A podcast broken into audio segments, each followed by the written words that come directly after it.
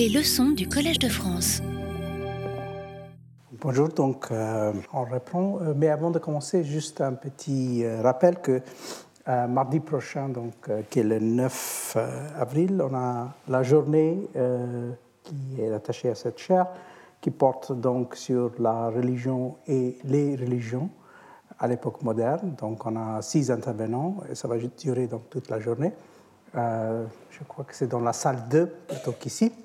Euh, et on a donc euh, plusieurs personnes, euh, des intervenants parlant de, la France pendant les guerres de religion, la Birmanie et le bouddhisme, la Chine à l'époque de Qing et ainsi de suite. Donc si vous regardez sur le site web, vous allez voir le programme et ça vous intéresse.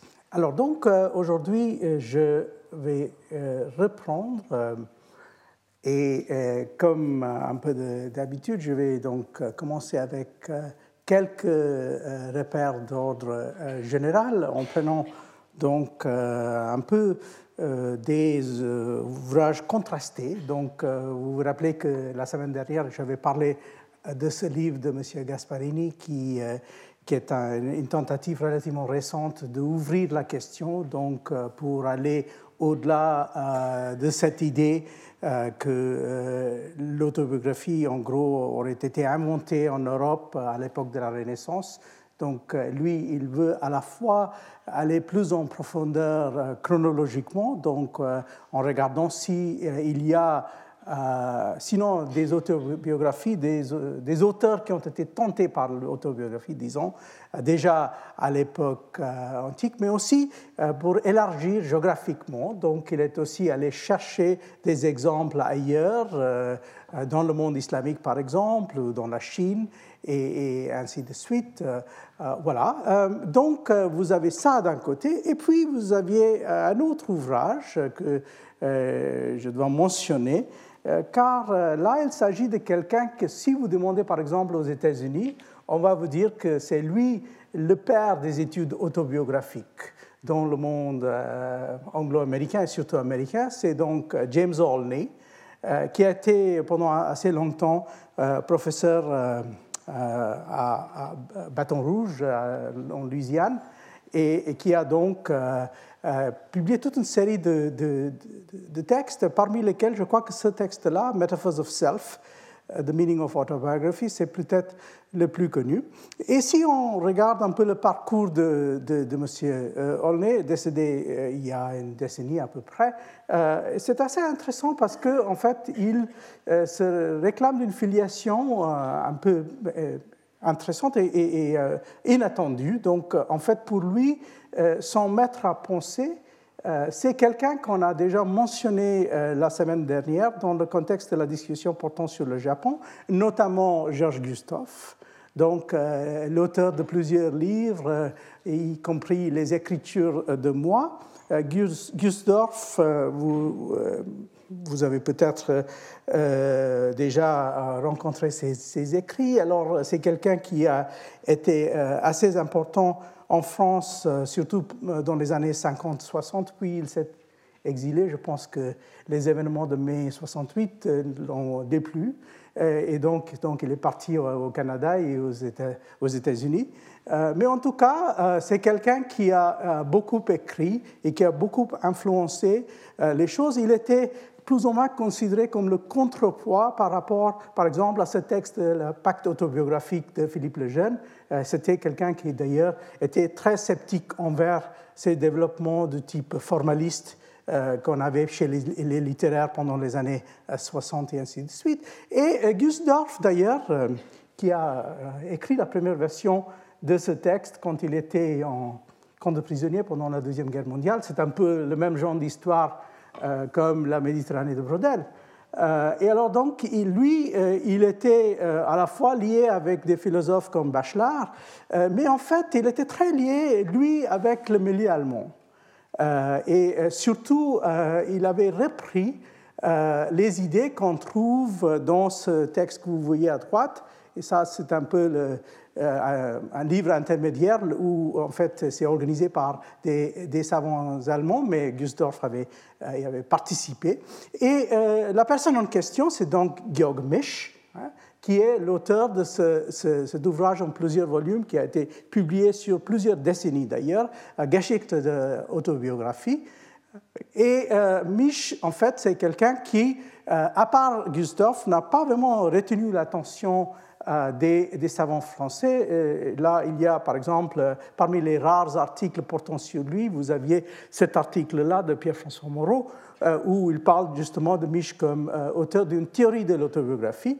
Hmm, et il nous rappelle donc, bien sûr, que Mich était très lié avec Wilhelm Dilthey il était d'ailleurs un proche parent de, de Dilthey, et euh, qui donc, euh, pour, pour les deux, l'autobiographie représente les sciences historiques dans leur noyau originel, puisqu'elle porte sur une vie un regard qui est la, la, première synthèse de son unité par un esprit. Elle est ainsi, et citation, l'expression la plus directe de la réflexion sur la vie. Donc, dans le texte de Mich on lit, l'écrit autobiographique ne doit pas être traité simplement comme un phénomène littéraire. Donc là, vous voyez encore Gustave qui a repris cette idée un peu contre les formalistes. Euh, il doit être interrogé sur l'événement historique qui conduit de la vie et de la compréhension de la vie et du monde jusqu'à la conscience euh, de soi. Donc, ce sont euh, des gens avec une forte formation philosophique, assez sceptiques par rapport, euh, rapport à certains types d'analyses de, euh, purement littéraires, même s'ils ne sont pas entièrement hostiles au traitement littéraire, et puis donc qui vont développer euh, cette, tendance. Donc si vous voulez, on peut passer, si vous voulez tout simplement faire la généalogie, de Mich à Gustave, puis de Gustave à Olney, et donc là vous aviez l'influence sur toute l'école américaine portant sur, sur l'autobiographie et sur les égo-documents, sur lesquels je vais revenir parce que, euh, en fait, les analyses de, de euh, vont nous intéresser euh, davantage aujourd'hui. Alors donc, là encore, je vous rappelle qu'on avait traité une série de, de, de textes venant de l'Asie avec cette idée que l'autobiographie n'était certainement pas un phénomène exclusivement européen, de ces autobiographies, ces mémoires, je vous ai parlé un peu euh, de ces deux textes et surtout le texte à gauche, euh, qui est un peu le texte, euh, disons, le texte cousin, mais écrit par un cousin, de cet autre texte qui est beaucoup plus connu, le livre de Babour, les mémoires de Babour écrits au début du XVIe siècle, et cet autre texte qui est écrit dans les années 1540, donc par un prince timouride, euh, Mirza Mohamed Haider Doglat, euh, qui a euh, donc fait carrière à peu près dans ces, ces régions-là, commençant plus ou moins dans cette région de Yarkand, de Kashgar, ce qu'on appelle en gros Altisheher, et puis qui, après avoir mené des campagnes en tant que chef militaire dans le Ladakh, dans le Tibet, a terminé sa vie, donc plus ou moins comme le roi, pas tout à fait déclaré, parce qu'il n'a jamais d'ailleurs euh, émis des pièces à son propre nom. Il, en fait, il, se cachait toujours derrière d'autres souverains, mais il a terminé sa, vie, comme on a vu, à Srinagar, comme euh, le, euh, celui qui contrôlait en gros le Cachemire pendant à peu près une quinzaine d'années, entre le début des années 1540 et les années 1550, et qui a laissé un souvenir, disons, un peu mélangé dans l'histoire et chez les historiens de Cachemire qui n'ont toujours pas euh, euh, apprécié euh, ses attitudes, surtout envers les minorités musulmanes, même si en fait il avait des attitudes assez intéressantes envers la religion hindoue et les, cette population hindoue de, la région. Et puis on a passé, toujours la semaine dernière, vers une considération du Japon euh, et là, on est toujours dans le même genre de milieu, c'est-à-dire des, milieux qui ne sont pas des marchands, ce qu'on avait traité avant, mais plutôt des guerriers.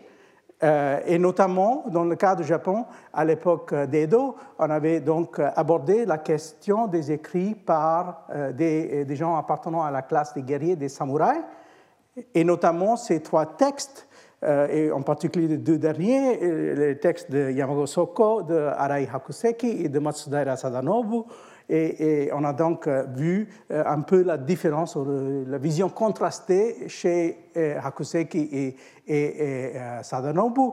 Hakuseki qui était donc, comme on a vu, quelqu'un qui a eu une vie assez mouvementée, qui a eu des hauts et des bas, et, qui finalement a écrit ce texte qui est assez amer, qui est très hostile au Tokugawa, qu'il n'aime absolument pas parce qu'il trouve que, en particulier, ce personnage de, de Yoshimune, euh, le shogun euh, du début du XVIIIe siècle. Il le trouve quelqu'un de, quelqu'un euh, qui est plutôt néfaste. Et là, on a essayé de voir comment on pouvait donc lier l'essor de ce genre de texte dans le milieu samouraï avec cette notion du monde flottant de ukiyo-e, et, qui est donc représenté dans le, cadre visuel par des artistes comme Hishikawa Moronobu, qui ont donc euh, euh, aussi essayé de dépeindre un certain train de vie et une réflexion assez ironique sur ce qui était la vie d'un euh, samouraï. Et donc, en poursuivant, on a donc finalement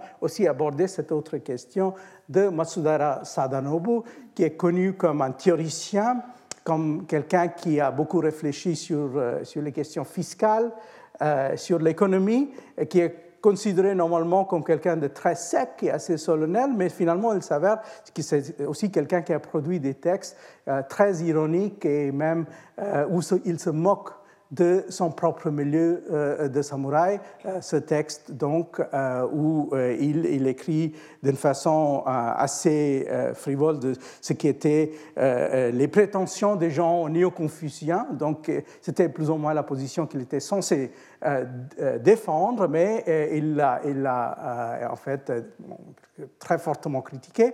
Il a voulu détruire le texte, mais le texte nous nous est parvenu parce que ça a été copié par, par des gens de son, milieu. Donc on, voit là une vision un peu plus complexe de quelqu'un qui a écrit des textes et des contre-textes, donc qui n'a pas une voix, mais euh, que nous vient avec une voix, disons, contradictoire, stéréophonique en quelque, quelque sorte, où, euh, on a donc ces, différents aspects de l'écriture de soi au, au même temps. Alors aujourd'hui, je vais passer un autre type d'écrit, qui n'est pas donc euh, de ce milieu nécessairement de guerrier ou de bureaucrate, mais plutôt, euh, je vais me pencher sur euh, un sous-genre qu'on avait traité brièvement par rapport aux Ottomans, c'est-à-dire ce qu'on peut appeler les récits de captivité. Donc, ce n'est pas exactement un sous-genre, mais en tout cas, c'est assez. Peut-être c'est une série de sous-genres. Euh, et euh, donc, je vais commencer avec un exemple qui est probablement relativement connu pour passer à des, des exemples qui sont peut-être un peu moins connus, mais qui sont tous, pour, pour aujourd'hui en tout cas, euh, du monde occidental. Donc, plus ou moins, grosso modo. Alors, donc, le premier cas que j'ai envie de traiter, c'est ce cas, qui est assez, assez connu. Vous euh, vous avez peut-être connaissance de ce texte, qui est un texte très connu du XVIe siècle, euh, la description de l'Afrique, euh, qui a été donc écrit tout d'abord en, arabe et puis traduit en plusieurs langues européennes. Et l'auteur de ce texte, comme vous voyez, c'est donc quelqu'un qui s'appelle Jean Lyon, africain, et euh, ce texte a été utilisé dans des façons très différentes. Il y a des analystes qui l'ont utilisé tout simplement pour euh, comprendre ce qu'était euh, le monde africain et surtout le monde de l'Afrique sous-saharien, c'est-à-dire notamment le Mali et, cette région-là, à la fin du 15e, début du 16e siècle. Donc c'est considéré comme un document précieux par les spécialistes de l'Afrique. Euh, mais ça, a aussi été utilisé dans des façons euh, très différentes par, d'autres auteurs. Euh, voilà, à gauche, peut-être le traitement le plus connu, qui est sous forme de roman de Amin Malouf, Léon l'Africain, où en fait il se base sur, des données historiques, mais là où il n'y a pas de, données, il, comme romancier, il, il a le droit d'inventer là où il trouve des, trous historiques. Alors donc, euh, il, nous a raconté euh, un peu cette, euh, vie. Ce, roman, en fait, si je ne me trompe pas, était censé devenir le point de départ pour un film. mais j'ai essayé de trouver, pour l'instant, je n'ai pas trouvé... C'était censé être un film un peu étrange, il faut dire, avec, avec Jamel Debbouze dans le rôle de, de Lion l'Africain.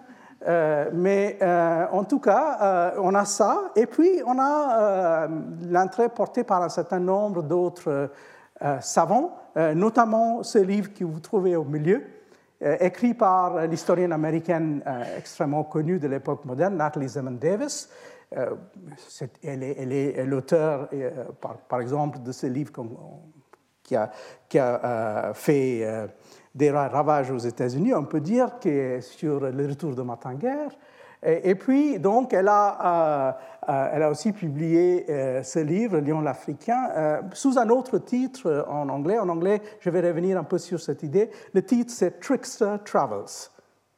Trickster Travels, et ça a été donc traduit euh, plus platement en français comme Léon l'Africain, un voyageur entre deux mondes. Et puis, on a aussi les actes de ce colloque, Léon l'Africain, euh, dirigé par un certain nombre de nos collègues euh, qui ont été un peu critique, il faut dire, envers l'ouvrage de Mme Davis, qu'ils ont trouvé euh, un peu euh, problématique pour, pour, un certain nombre d'éléments euh, de, traitement, notamment dans cet ouvrage à droite, le savant allemand Dietrich Rauschenberg, qui avait déjà écrit un livre sur le lion africain, est revenu sur un certain nombre de points à contester. Alors donc, c'est qui ce personnage? Euh, là, vous voyez, en fait, euh, il s'appelle euh, Hassan ibn Muhammad al-Wazan al-Fassi. donc, il, il, s'associe dans son nom avec Fès, avec, voilà. mais il s'appelle aussi parfois al-Garnati al-Fassi, donc il est aussi lié avec la ville de Grenade. C'est quelqu'un qui est né, on ne sait pas trop exactement, il y a des débats, des gens qui pensent qu'il est né avant 1492, donc avant l'expulsion, d'autres qui pensent qu'il était né après, mais en tout cas, c'est plus probable qu'il soit né après, plutôt vers 1594. Puis, euh, il va prendre la fuite avec sa famille pour s'installer en Afrique du Nord, dans le Maghreb, à Fès, donc c'est pour cela qu'il s'appelle Al-Fassi. Et puis, très jeune, euh, il est bien éduqué dans le cadre de sa famille et il commence à voyager en accompagnant des, gens de sa famille. Le, premier voyage considérable qu'on connaît, c'est donc, disons, à l'âge de à peu près 13-14 ans, quand il va à, Istanbul, à Constantinople, à Beyrouth et à Bagdad. la partie Bagdad n'est pas si sûre que ça, mais en tout cas à Constantinople et à Beyrouth. Puis, deuxième voyage en 1509-10, et ça c'est le voyage le plus connu, c'est le voyage à Tombouctou. Euh, et le, récit qu'il nous a laissé de Mali et de Tombouctou, en fait, c'est la partie de son texte qui a probablement intéressé le plus les gens. Euh, puis euh, d'autres voyages à Sousse, à Safi, à Itayad, et ainsi de suite. encore un voyage en 1517 au Caire, juste après la conquête ottomane de, l'Égypte des Mamelouks, qui, qui s'est fait en 1516-17.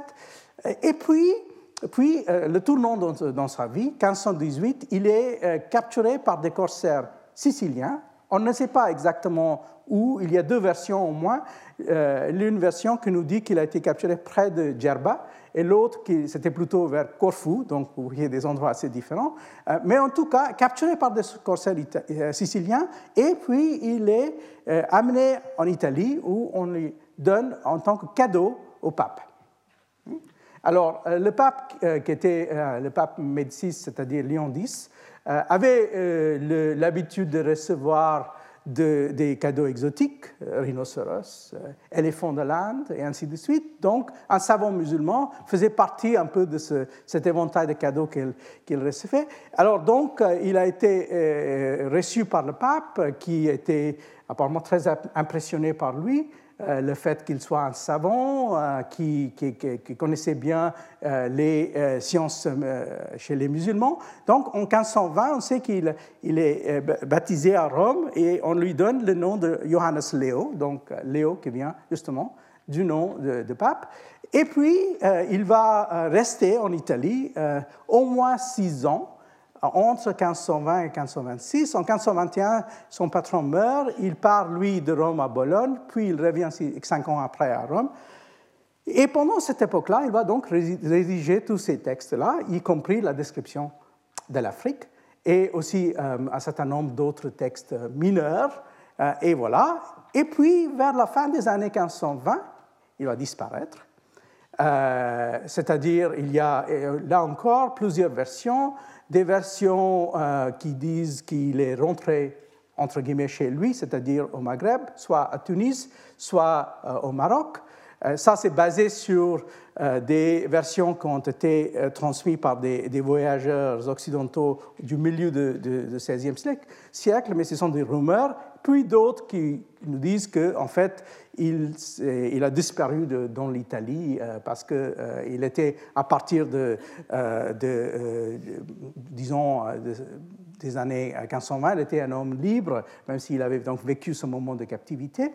Et puis, euh, donc, d'autres encore euh, qui sont plus ou moins fantaisistes sur sa vie jusque dans les années 1550. Et en, fait, ces, versions-là sont basées sur, euh, sur des spéculations pures et simples. Alors, donc, il y a beaucoup de flou autour de lui.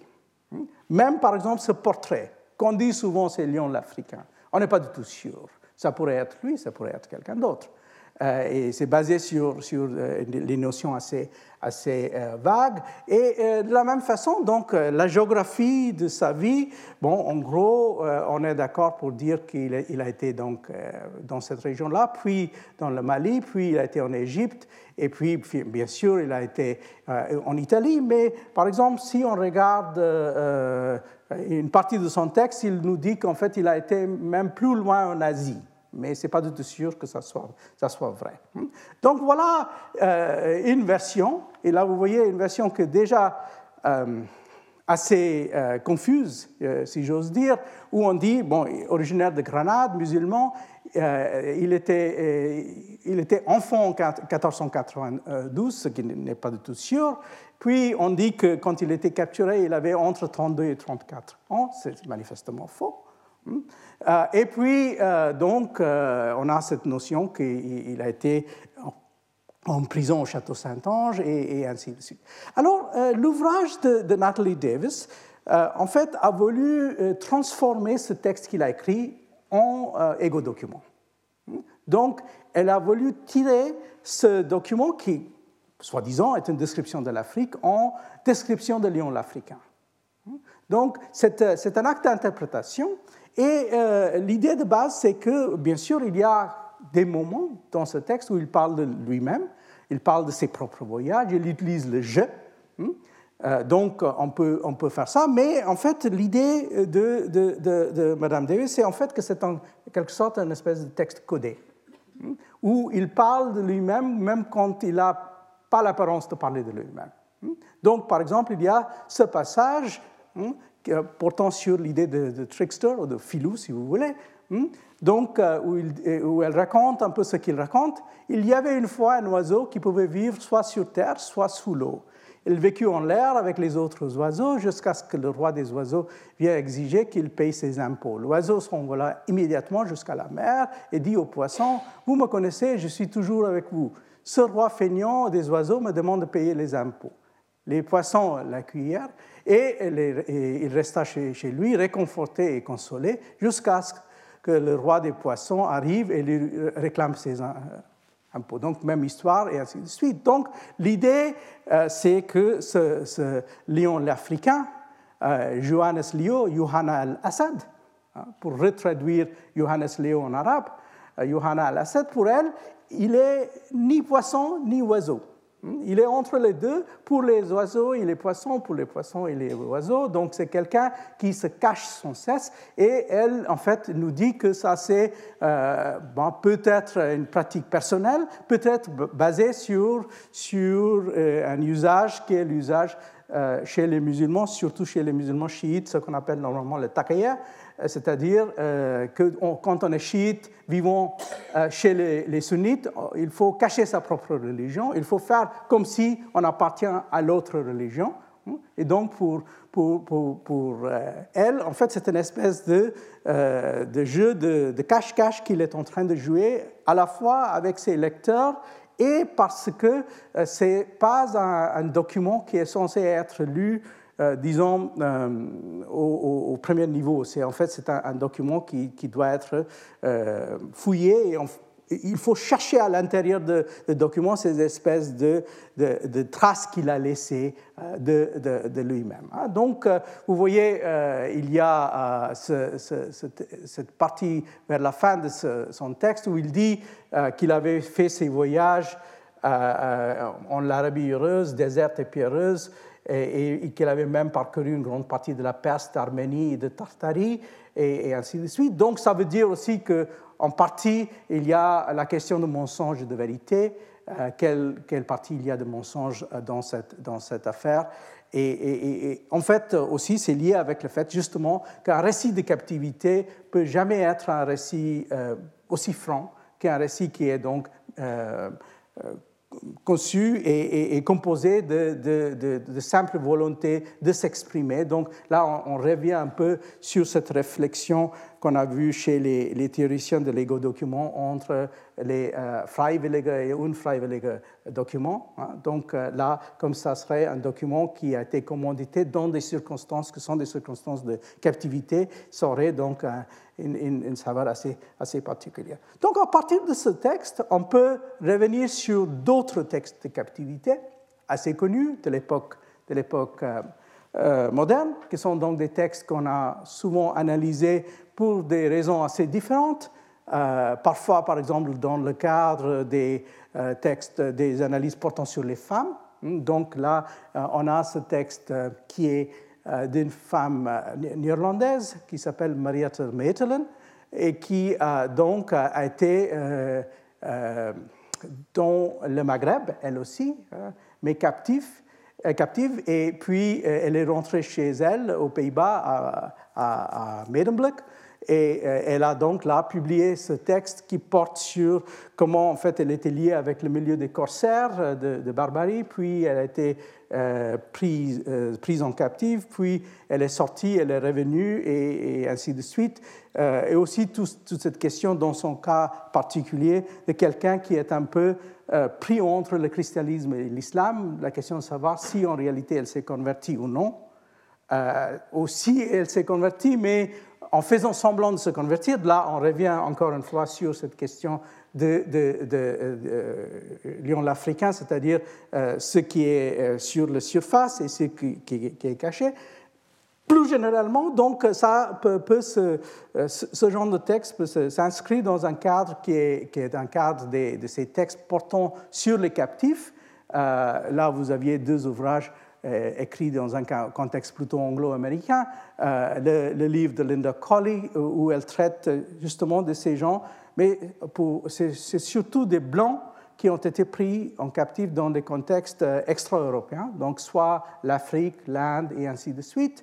Euh, et là, elle traite de, l'ensemble, parfois des récits écrits par eux-mêmes, parfois des, écrits écrits, euh, des, choses en, troisième personne, pour démontrer comment en fait l'expansion impériale était accompagnée et parfois justifiée par ces récits de captifs.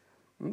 Euh, parce que, euh, disons que moralement, euh, ça donné, ça a autorisé les Britanniques à faire un certain nombre de choses en disant voilà comme quoi nos compatriotes sont maltraités, malmenés par les autres, et voilà pourquoi donc il faut, et ça nous donne une autorité morale pour, pour concevoir l'Empire comme espèce de vengeance. Hein. Donc ça, c'est une question. L'autre livre, d'ailleurs, fort intéressant, euh, et que ça porte sur un cas assez connu du XVIIIe siècle euh, dans le, nord-est de l'Amérique, où euh, donc c'est un endroit qui s'appelle Deerfield, où une famille a été donc capturée par les, les, les Américains, les Indiens d'Amérique, les, les, indigènes. Et puis il y a des gens parmi eux qui sont revenus, qui ont été rachetés mais il y a une fille de cette famille qui est restée chez, les Américains. Et puis, en fait, ce qui était vraiment étonnant par la suite, c'est que euh, euh, à partir d'un certain moment, quand on a voulu faire revenir cette fille, elle a refusé.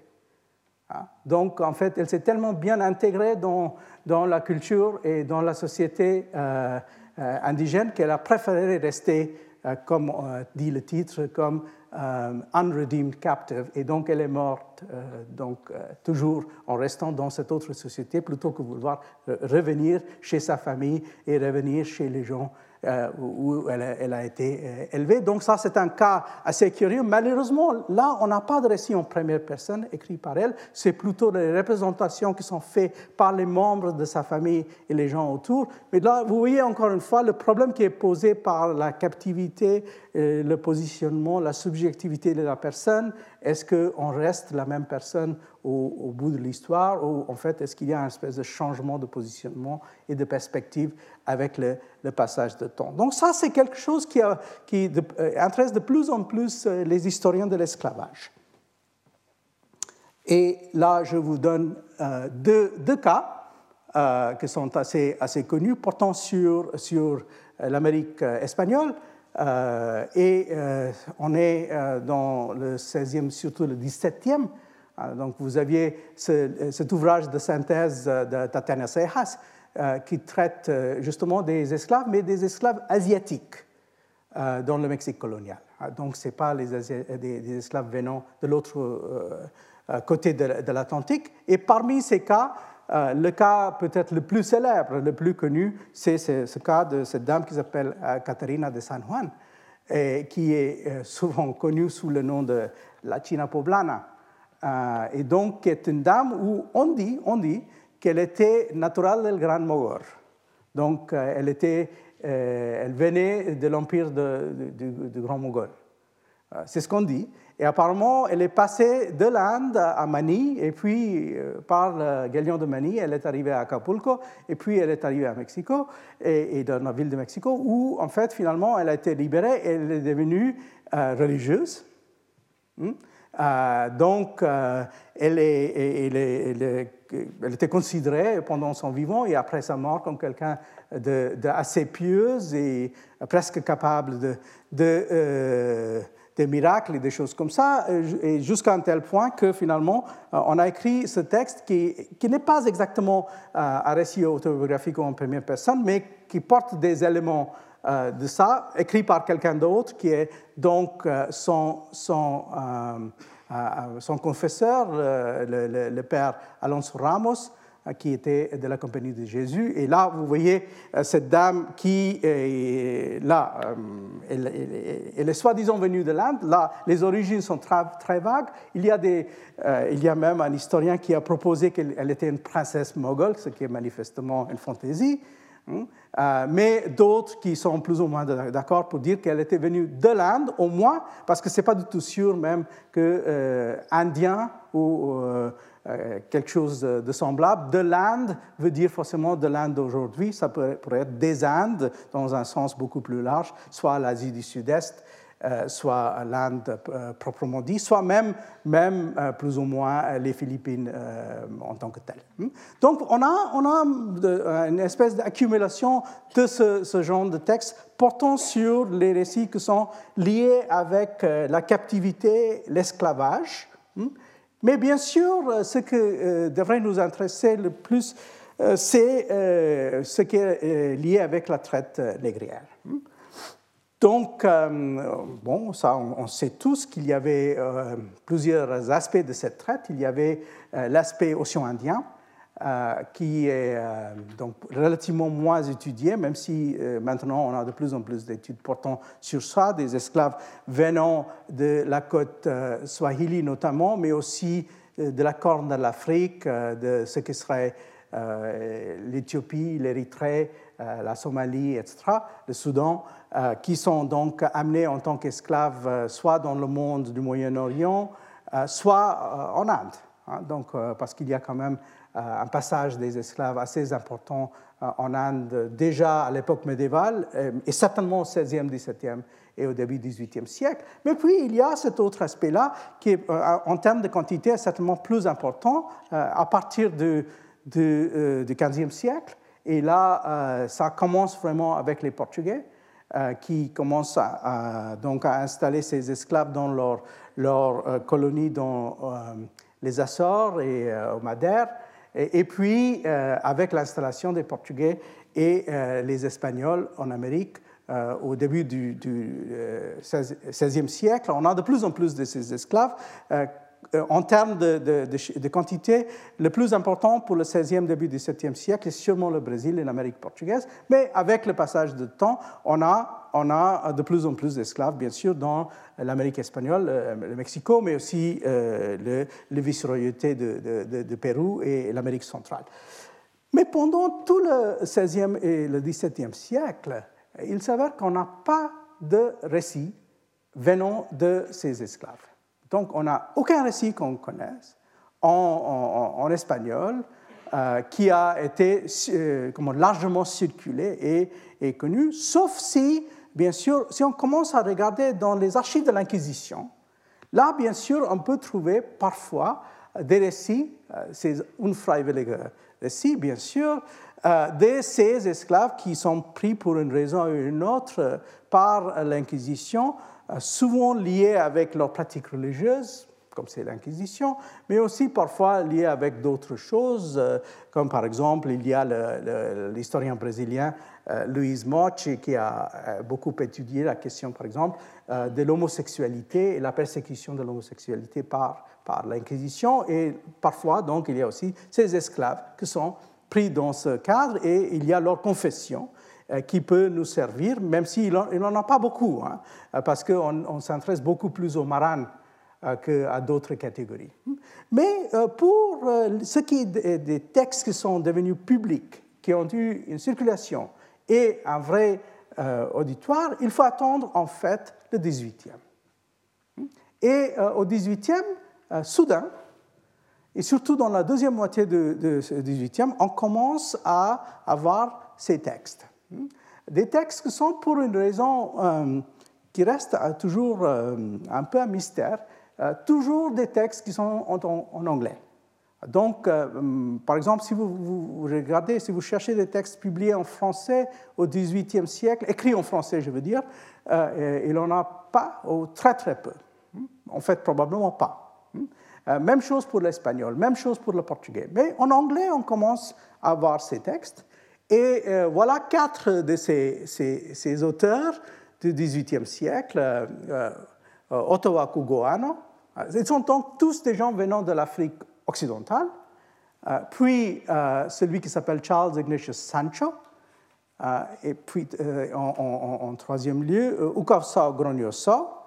Et finalement, John Marrant. Donc vous voyez que deux de ces quatre ont gardé un élément de leur nom africain et les, les deux autres ont gardé que le nom donné en quelque chose dans le contexte de, l'esclavage.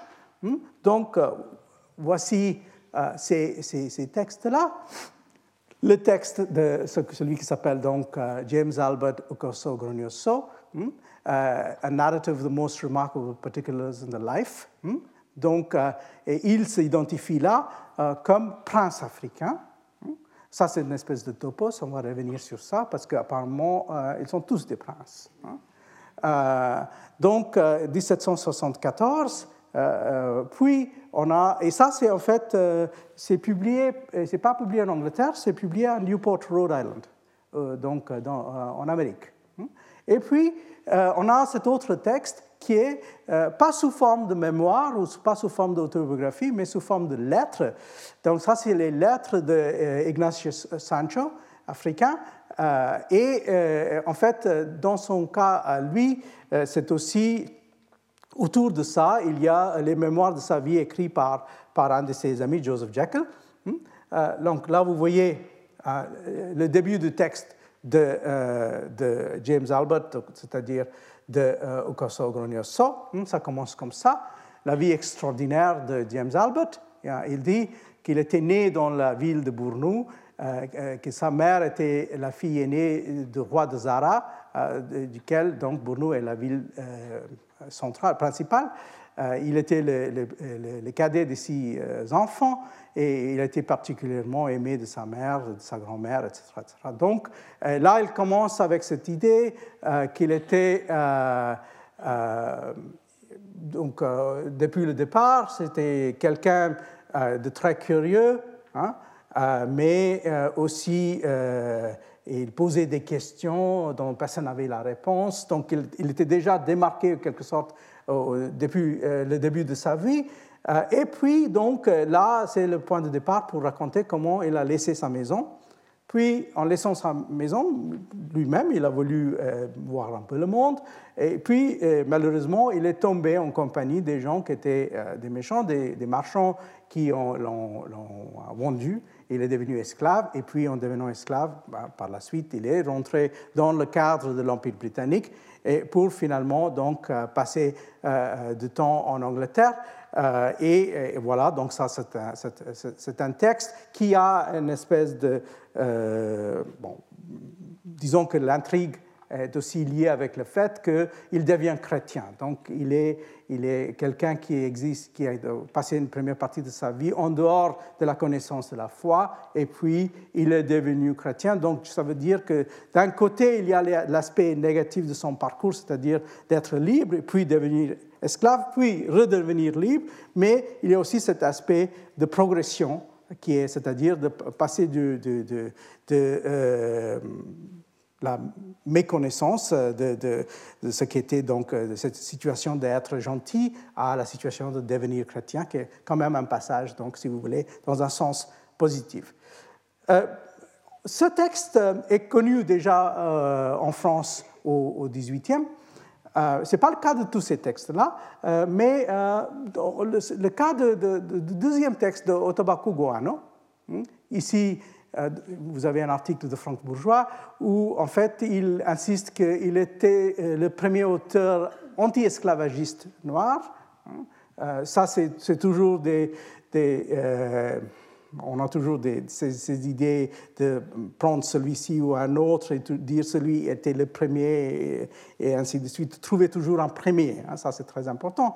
Euh, alors donc vous voyez qu'il a publié ce texte qui n'est pas une autobiographie strictement parlant, mais c'est un texte où il y a des éléments d'égo-document certainement qui s'appelle donc euh, euh, Thoughts and Sentiments on the Evil and Wicked Traffic of the Slavery and Commerce of the Human Species. Et il l'a pas publié sous le nom de Otobaco Guano, mais sous le nom de John Stewart. Donc, ces gens avaient souvent des noms qui étaient attribués pendant, dans le cadre de l'esclavage. Et, une partie de, l'enjeu, c'est aussi de euh, faire euh, remémorer, revenir sur, sur un nom euh, qui a été en quelque sorte a été arraché. Donc, il y a cette notion que la perte et la redécouverte du nom même, ça représente quelque chose. Voilà. Donc euh, là, vous voyez, euh, comme, nous dit euh, Bourgeois, donc, c'est une, il dit quand même qu'il s'inscrit dans une jeune tradition autobiographique. Hein. L'ouvrage de, de est la première œuvre rédigée par un noir. Il nous a en outre laissé quelques lettres qui montrent à la fois ses possibilités ses insuffisances, et ainsi de suite. Il, mentionne aussi cet autre personnage sur lequel je vais revenir plus en détail, qui est Olauda Ekiano. Hein. Euh, et euh, alors donc, euh, il admet que le texte n'est pas à proprement parler autobiographique, c'est plutôt un polémique, hein, mais néanmoins, ça a quelques éléments d'autobiographie dedans. Alors ces textes-là, dans leur ensemble, et même en prenant un, un corpus plus large, ont été justement l'objet d'une analyse faite par James Olney, pour revenir sur Olney. Et on y a écrit cet article fort curieux sur, sur ces textes-là. C'est un article extrêmement ironique, moi je dirais ironique jusqu'au point d'être un peu désagréable. Hmm? Euh, alors, qu'est-ce qu'il nous dit? Il nous dit qu'en effet, hein, vous, regardez, c'est le début de son texte. Anyone who sets about reading a single slave narrative, or even two or three such slave narratives, might be forgiven the natural assumption that every such narrative will be or ought to be a unique production. For, as would go the unconscious argument, are not slave narratives autobiography? And is not every autobiography the unique tale uniquely told of a unique life? Donc, bon, c'est quand même tout à fait naturel d'attendre de, de, de, ces textes-là que chacun soit très particulier, très original, parce que ce sont, après tout, des autobiographies. Mais il dit, non, ce n'est pas du tout vrai. C'est pas du tout vrai. Si, si, vous commencez à regarder ces textes, hein, euh, on a un sense not of uniqueness, but of overwhelming sameness. Ils sont tous les mêmes, selon lui. Hmm? Il dit qu'on n'a que de la répétition, que euh, l'impression qu'on a euh, plusieurs versions de plus ou moins le même, même genre d'intrigue, de, mise en intrigue, et ainsi de suite. Hmm? et donc, il dit, le lecteur, seldom will he discover anything new or different, but only always more and more of the same. C'est toujours la même chose.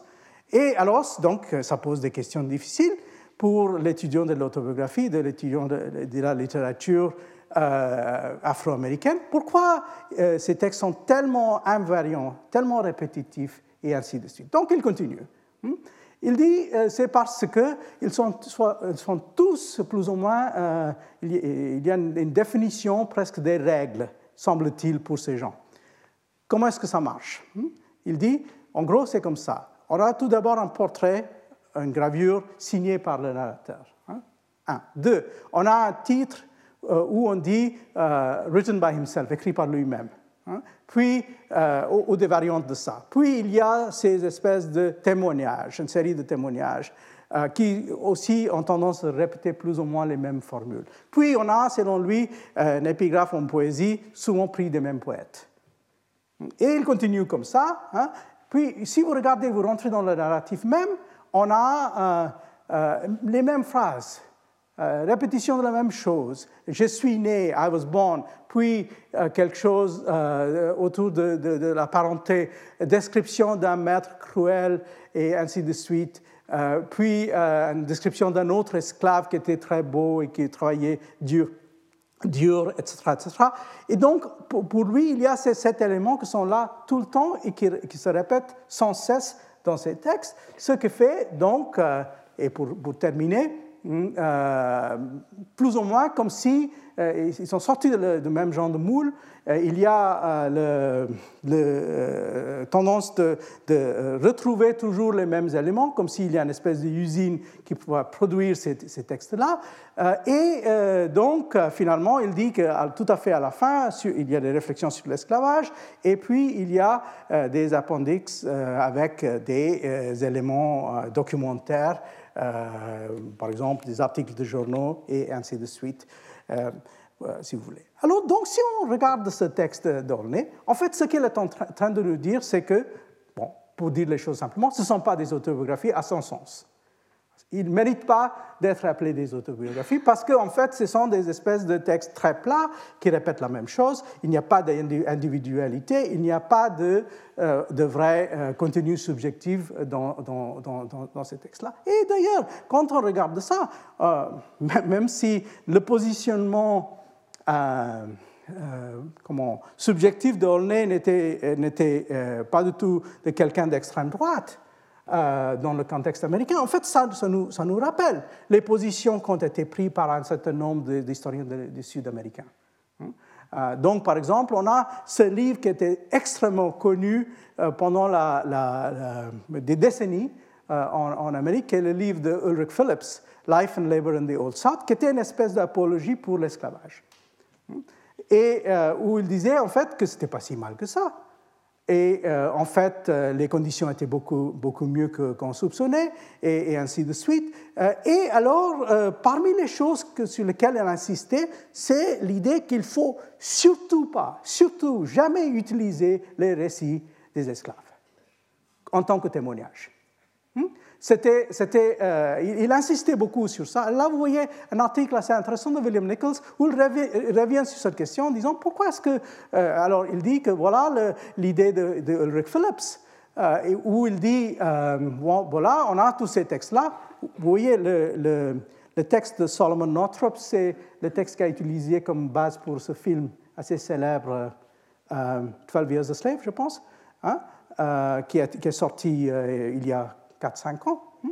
Donc, euh, en gros, il nous dit, euh, oui, 12 years a slave, justement. Euh, et alors, donc, Nichols nous dit que ce qui est extraordinaire, c'est que même les gens qui n'étaient pas du tout d'accord avec Phillips sur ce plan-là, l'ont suivi dans la réalité en rejetant pendant très, très longtemps ces, ces, textes en tant que témoignage et en disant qu'il vaut mieux utiliser, par exemple, les livres de contes ou les récits des, des maîtres ou euh, d'autres textes des voyageurs, par exemple, plutôt que d'utiliser ces, euh, ces, ces, textes-là. Mais même, même euh, dans ce cadre-là, il faut dire que ce texte nous pose un problème assez particulier. C'est un texte très intéressant, mais aussi un texte, comme on verra, qui démontre un peu la complexité du problème. Et ça, c'est le texte de Olauda Equiano. Et vous voyez que, comme les autres, lui aussi, il a deux noms. Et, son deuxième nom, d'ailleurs, est un nom assez curieux. Il s'appelle Gustavus Vasa, hmm? donc roi de Suède. Hein? Et euh, donc, euh, on a, euh, ça c'est page de titre, The Interesting Narrative of the Life of Olauda Equiano ou Gustavus Vasa d'African. Et bien sûr, là, vous voyez, il y a le portrait, hein, gravure et tout cela, et, ainsi de suite. Il y a d'ailleurs un passage qui ne vient pas d'un poète, mais un passage biblique, hein, pour commencer, Isaïe 12. Euh, et puis, euh, on a euh, les matériaux de ce texte. Alors, Equiano est probablement l'auteur qui a été le plus cité, le plus analysé de tous ces auteurs captifs et, esclaves du XVIIIe siècle. Donc, il y a aussi des traductions. Il y a une traduction française, il y a une traduction espagnole. Et c'est un texte d'ailleurs qui, qui par la suite, a aussi été de base pour un certain nombre d'écrits, euh, parmi lesquels je vais euh, retenir euh, ce, livre écrit par un, littéraire d'ailleurs, Vincent Carretta, Equiano the et si vous regardez le sous-titre, c'est Biography of a Self-Made Man. Donc, en fait, il, ironise, c'est un peu revenir sur cette formule de façonnement de soi qu'on avait déjà mentionné, hein, qu'il est en train de jouer, jouer avec, avec ça. Donc, voilà euh, euh, euh, l'itinéraire ou la géographie, soi-disant, de, de, Donc, il, est, il devient esclave vers 1745, puis il passe d'un maître à l'autre. Il est, il est devenu esclave d'un officier dans la marine anglaise entre 57 et 62, puis un marchand 62 et 66, puis il est, libéré et il va passer les 30 dernières années de sa vie entre 1766 et 97 en tant qu'homme libre. Il va donc finalement mourir en Angleterre. Euh, et à la fin de sa vie, donc, il s'est euh, marié avec une Anglaise. il a eu donc euh, deux enfants, deux fils, si je ne me trompe pas, avec, avec elle. Et donc, un livre hautement connu, très très cité de la fin du XVIIIe siècle, qui commence comme ça, je vous cite euh, la, traduction française, je crois qu'il est difficile pour ceux qui publient leur mémoire d'échapper à l'accusation de prétention. Et ce n'est pas le seul désavantage dont ils souffrent pour leur malheur également, tout ce qui est peu commun ne passe jamais ou rarement pour vrai et on a tendance à se rebeller devant ce qui est évident et accuser l'écrivain d'impertinence. D'ordinaire, les gens pensent que ces mémoires ont pour unique mérite d'être lus et rappelés s'ils abondent de grands et remarquables hauts faits, ce qui, en résumé, provoque de l'admiration, de la pitié au plus haut degré, alors que tous les autres ne, méritent que le mépris et de euh, l'oubli. Donc, il continue un peu comme ça. Son premier chapitre, ça porte donc sur le début de sa vie en Afrique. Euh, occidental. Donc, euh, il, nous raconte qu'il est né plus ou moins dans la région de Bénin. il nous donne des détails très intéressants sur la vie dans sa jeunesse dans cette région-là, où il était manifestement, donc, selon lui, d'une communauté des Ibo de, de, l'Afrique occidentale. Euh, puis, il, il, nous donne des, détails, par exemple, sur euh, les pratiques, les pratiques religieuses, les pratiques de tatouage, leur signification culturelle, et ainsi de suite. Puis, on, passe à, d'autres moments. Il y a le moment très connu hein, quand il est euh, amené donc, à ce bateau hein, pour, pour, traverser l'océan. Hein. La première chose qui à mon regard, lorsque j'arrivai à la côte, fut la mer, ainsi qu'un bateau négrier qui allait alors au mouillage et attendait son chargement. Cette scène me remplit d'étonnement, que bientôt se transforma en terreur lorsqu'on me transporta à bord. Quelques membres de l'équipage me malmenèrent aussitôt et me jetèrent en l'air pour voir si, euh, j'étais bien portant et si j'étais à présent persuadé euh, qu'on m'avait amené dans un monde d'esprits mauvais euh, et qu'ils allaient me tuer. Donc, euh, il y a cette description de passage, ce qu'on appelle le middle passage, qui est normalement maintenant utilisé par presque tous les historiens de l'esclavage. Si vous regardez par exemple le livre qui est assez connu, je pense même traduit de Marcus Rediker, portant sur, sur le, passage et, le milieu euh, de, ces, navires, on utilise euh, assez, assez souvent le, témoignage de, Equiano parce que c'est un témoignage très clair et assez, assez bien construit. Alors, donc ce texte était un grand succès éditorial. C'est publié et tout de suite, il y a plusieurs éditions, hein, des éditions qui vont sortir en fonction des souscriptions. Et donc, euh, il y a beaucoup de, ce, texte. Il y a des comptes rendus par des gens assez célèbres. Par exemple, Mary Wollstonecraft a écrit un, compte rendu de ce texte dans lequel elle dit que euh, c'est une description euh, de sa famille, de comment elle été kidnappée avec sa sœur et tout cela. Et tout cela, elle dit, c'est très bien. Et puis, vers la fin, il y a des critiques. Elle dit, la deuxième partie du deuxième volume est plutôt plate. Et euh, il y a euh, des choses insignifiantes et, sans intérêt, et euh, qui ont tendance d'effacer cette première partie qui est plus intéressante. Et surtout, elle dit tout ce qu'il raconte sur le christianisme, sa conversion, le méthodisme et tout cela, c'est assez ennuyeux. Hmm? Donc, parce que là aussi, il y a le passage obligatoire entre celui qui n'était pas chrétien, qui est devenu chrétien, et elle, elle trouve que cet aspect-là elle a publié le compte rendu dans une revue radicale, euh, donc c'était presque pas la peine de le publier. On aurait pu probablement couper le texte pour éviter le, troisième tiers. Hein, c'est un peu, son, point de vue. Mais alors, il y a aussi le fait que tout de suite, après la publication, il y a eu scandale. Alors, le scandale, c'était quoi? C'était que dans, euh, une revue anglaise, on a dit que tout cela, c'était du mensonge. Hmm? Euh, donc, euh, euh, ces remarques qui ont été publiées en 1792 dans une revue anglaise qui dit ce type qui s'appelle Gustavus Vasa, qui a dit qu'il était kidnappé en Afrique, n'a jamais mis pied dans ce continent. Hmm? Et en fait, il est né dans l'île danoise de Santa Cruz, de Santa Croix, dans les Indes occidentales. Hmm? Et en fait, il fait semblant qu'il était qu'il était en Afrique, euh, qu'il est né en Afrique. Et, donc, et, finalement, on va dire, s'il peut mentir en une chose, il peut mentir en toute chose. Hmm? Euh, donc, Ekiano a écrit des réponses. Hmm? Il a aussi écrit des réponses parce que des gens ont voulu faire croire qu'il était hors le, comment, euh, une espèce de hors la loi. Il était euh, euh, donc obligé de, sans cesse d'envoyer de, ces espèces de, textes envers, envers le public et, à ses éditeurs, à ses amis. D'ailleurs, à cause de ça, on a un certain nombre de documents d'archives de lui qui démontrent en fait bon, des textes qui étaient écrits à sa propre main plutôt que des textes publiés, parce qu'il y a toujours aussi le soupçon qui plane sur lui et qu'on va voir dans ses comptes rendus que ce n'est pas lui qui a écrit le texte. Donc tout d'abord, il y a la question de savoir s'il montait sur ses origines, puis la question de savoir si c'était quelqu'un d'autre qui avait écrit le texte. Est-ce qu'il était même capable d'écrire l'anglais? Et voilà, la preuve qu'il était parfaitement capable d'écrire l'anglais. Hmm? Donc, euh, euh, on, a, on a ces matériaux-là, et puis, euh, il y a le fait que pendant cinq ans, il était aussi devenu quelqu'un de très célèbre. Il a fait des tournées en Angleterre.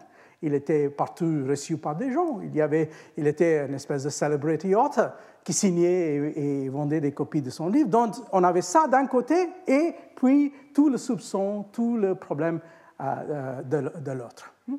Et là, c'est justement pour ça que c'est très intéressant de voir que depuis maintenant 5-6 ans, on revient sur ce débat et notamment dans le cas des échanges entre ces deux, euh, auteurs, ces deux savants, euh, Vincent Carretta, qui a fait euh, justement le livre et qui a aussi fait une édition critique de son texte, et puis Paul Lovejoy, historien canadien, qui est considéré comme un des grands spécialistes de l'esclavage à l'époque moderne.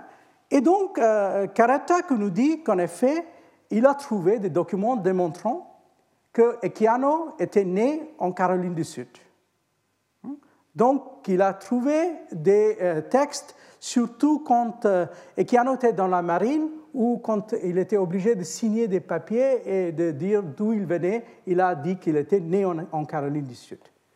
Donc, Caretta revient sur cette idée que, en réalité, il n'était pas né en Afrique. Mais alors là, on a ce débat que je trouve extrêmement intéressant parce que, euh, alors là, vous voyez euh, euh, que Lovejoy, en fait, ça c'est la réponse de, de à Lovejoy, et donc il y a plusieurs, plusieurs choses. Donc la question qui est posée par, par Caretta, c'est de dire s'il avait signé qu'il avait une origine en, Caroline du Sud, pourquoi, pourquoi est-ce qu'il l'a nié plus tard euh, puis, euh, par contre, euh, le problème qui est posé par, par Lovejoy, c'est la chose suivante. Comment est-ce qu'il savait tant de choses sur l'Afrique? En fait, comment est-ce qu'il savait tant de choses sur l'Afrique?